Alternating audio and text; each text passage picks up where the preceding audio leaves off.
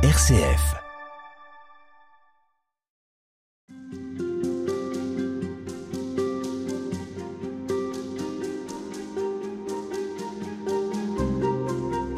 Le scoutisme est né au début du XXe siècle de l'intuition d'un militaire anglais à la retraite, Lord Baden-Powell.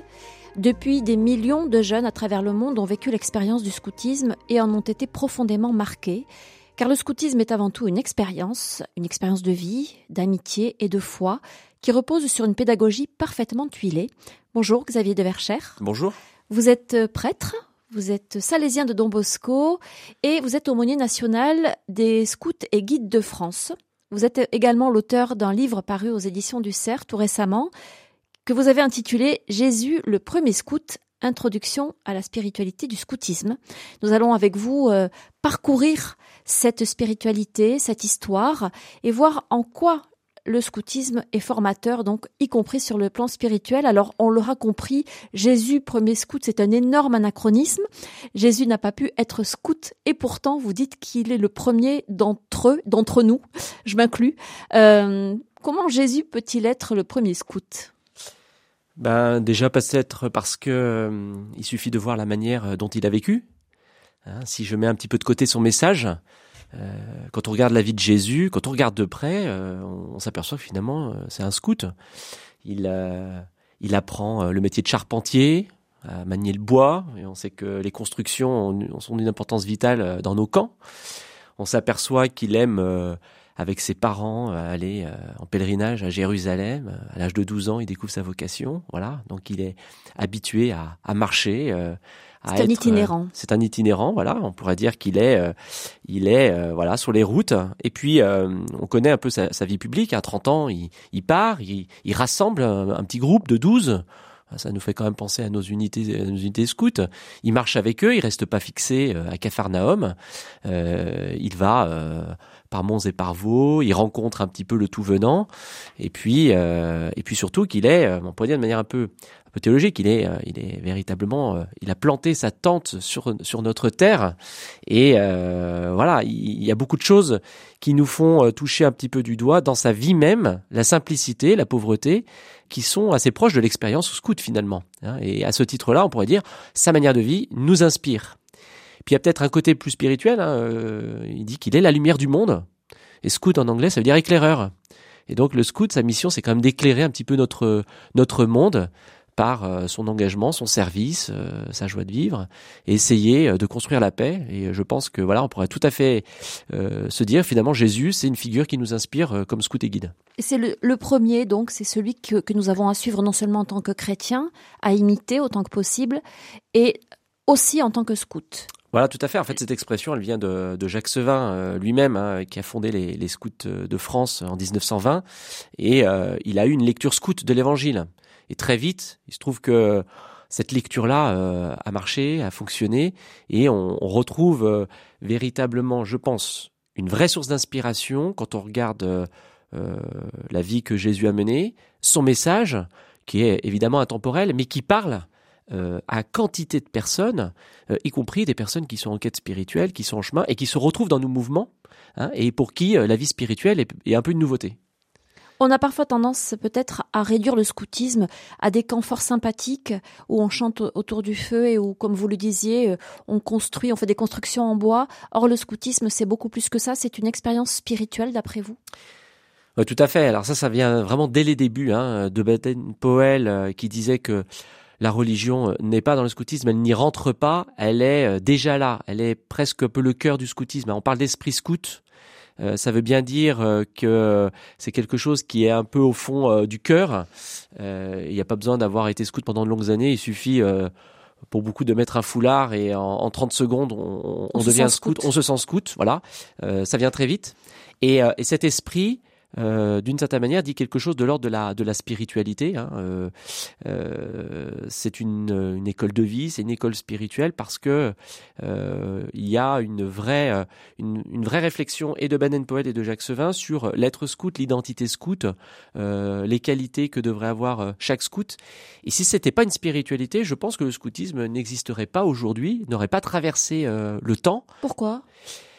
Parce que en réalité, je pense que ça a répondu à une vraie soif spirituelle. Il hein. faut rappeler que le scoutisme est né dans des contextes difficiles, euh, notamment euh, avec l'expérience qu'a vécu euh, Baden-Powell hein, en 1907.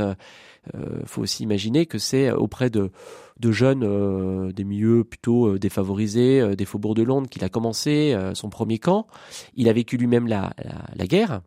Et donc, il a compris, en étant à la retraite, qu'il devait être celui qui allait mettre en place une méthode pour être formateur, éducateur de paix pour les jeunes d'aujourd'hui. Et il s'est rendu compte que euh, bah, les jeunes avaient cette grande aspiration, cette grande soif, qui n'était pas uniquement une vie spirituelle un peu décalée du réel ou cloisonnée euh, dans la paroisse ou dans la vie privée, mais qu'elle intégrait toutes les composantes de la vie et une vie qui est une vie de fraternité, une vie euh, d'engagement et une vie qui essaye eh bien d'être en prise et au contact avec les défis du monde. Parmi ceux qui nous écoutent là, probablement que beaucoup ne sont pas scouts, ne l'ont jamais été, ne le seront jamais. Est-ce que euh, la façon dont vous allez parler de la spiritualité scout et de cette expérience de vie peut concerner tout le monde au bout du compte? Ah bah je suis euh, j'en suis intimement persuadé quand on regarde euh, en fait la, vie scout c'est pas c'est pas quelque chose qui est folklorique c'est quelque chose qui qui est assez simple euh, il suffit encore une fois de mettre un, foulard. Et quand je mets ce foulard-là, j'appartiens à une grande fraternité qui rassemble des, des, jeunes et des adultes qui essayent de devenir des citoyens heureux, utiles, actifs, artisans de paix. Je pense que ça, ça parle à tout le monde, et y compris à toutes les confessions.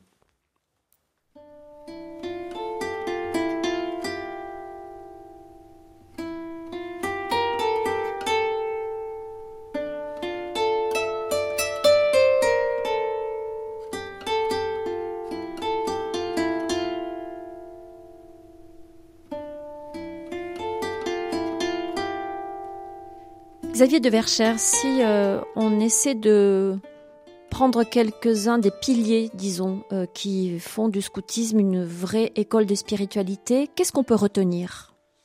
Alors moi-même, je me suis posé la question. Et euh, je me suis dit, finalement, partons des mots tels qu'ils sont, tels que Baden-Powell nous les a donnés. Un scout et guide. Un scout, ça veut dire éclaireur. Éclaireur, c'est lié à la lumière. Euh, et ce mot de lumière, il est quand même euh, très important, euh, y compris dans la parole de Dieu. étonnamment, c'est la première parole de Dieu que la lumière soit. Et donc ça, je me dirais que c'est peut-être peut-être pas un des piliers, mais une des dimensions peut-être euh, fortes du scoutisme, c'est comment je peux être lumière, y compris dans les dans les ténèbres. Comment d'abord Dieu me donne sa lumière, comment il m'éclaire, etc. Et puis le mot guide, to guide en anglais, c'est conduire, mener. Donc il y a cette idée de mouvement pour les filles, donc. Hein, voilà, pour les filles. Après, ces deux dimensions-là, évidemment, elles se retrouvent euh, côté garçon, côté mm. fille. Euh, lumière et mouvement, c'est un petit peu comme les deux axes, les deux, les, les deux poutres maîtresses, à partir duquel je pense qu'on peut vraiment euh, vivre une spiritualité qui est de finalement de, de porter la lumière et d'être en mouvement. Et on n'est pas en mouvement tout seul. On parle bien d'un mouvement scout, c'est-à-dire qu'un mouvement, c'est l'idée d'être ben, dans une direction, de d'avancer. hein. On est dans un monde aujourd'hui, on a besoin, bah, de, de, de trouver une, euh, un but. Et je pense que le scoutisme euh, a, cette capacité, cette force de, de donner un, un but, de donner une méthode, d'offrir un chemin où on chemine ensemble, pas euh, de manière euh, je dirais, euh, décalé de la réalité, mais au contraire, pas une bien incarné. C'est pas une parenthèse, hein, et on n'est pas scout uniquement euh, quand on est euh, qu'on campe dans les bois ou quand on fait une action de service ensemble, mais on est scout tous les jours de sa vie. Et je crois que ça se ressent et que beaucoup de personnes ont, ont besoin d'avoir à côté d'eux des gens qui sont capables d'éclairer des situations et de conduire les personnes et de les amener à atteindre un, un but, un objectif. Vous dites que être scout, c'est vivre, lire, relire et célébrer. Alors ça, effectivement, ça serait, on va dire, trois piliers qui sont euh, d'abord euh, l'idée de dire, ben, on va expérimenter des choses ensemble. Voilà, on va vivre ensemble une expérience. On va pas partir des idées ou des concepts. Euh, Moi-même, quand j'ai commencé à être scout, on m'a pas fait de grands discours. On m'a mis un foulard, une cheftaine. Je m'en souviens très bien. J'avais 7 ans et euh, on a commencé à jouer dans la cour, euh, dans la cour de l'école qui était juste à côté. Voilà, on a, joué à l'épervier et puis ça a été ma première expérience. Puis après, on a eu un, un, petit projet théâtral, etc. Je m'en souviens encore, hein, ça date de plus de 30 ans. Et puis, une expérience, euh, on est capable d'en découvrir un peu toute la saveur quand on prend le temps de relire. Alors la relecture, c'est vrai que c'est ça nous vient véritablement de, Jacques Sevin, Saint Ignace, hein, prendre le temps de regarder, de relire un peu comme relire quoi? Alors relire, euh, on pourrait dire euh, l'expérience que je viens de vivre. Mais les enfants le font. Hein. Quand on revient de camp, les enfants dans la voiture, ils racontent tout ce qui s'est passé. Donc c'est un peu naturel finalement de relire. Et on pourrait généraliser, relire sa vie en, en reliant Hein, tous les événements qui ont pu être euh, importants. Alors j'aime bien dire qu'il y a euh, les petites pépites d'or, euh, qui sont les rencontres, les choses positives qui me sont arrivées, etc.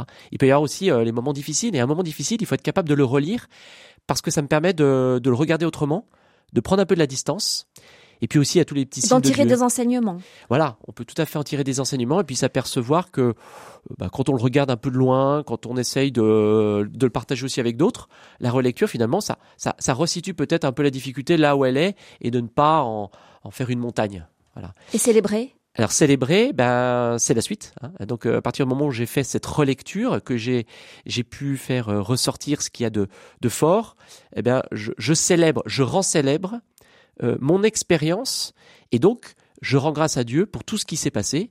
Je peux demander aussi pardon et, euh, et cette célébration là, elle, est donc pas déconnectée de ma vie concrète. Et euh, après la célébration, on sait bien que bah, Dieu nous envoie un, aller, dans la paix.